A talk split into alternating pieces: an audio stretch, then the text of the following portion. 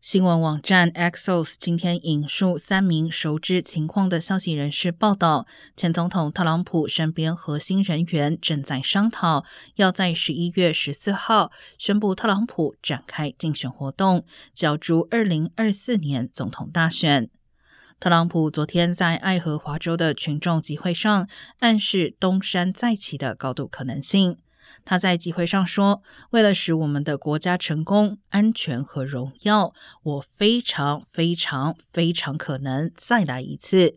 被认为一指二零二四年，他将再次尝试问鼎白宫宝座。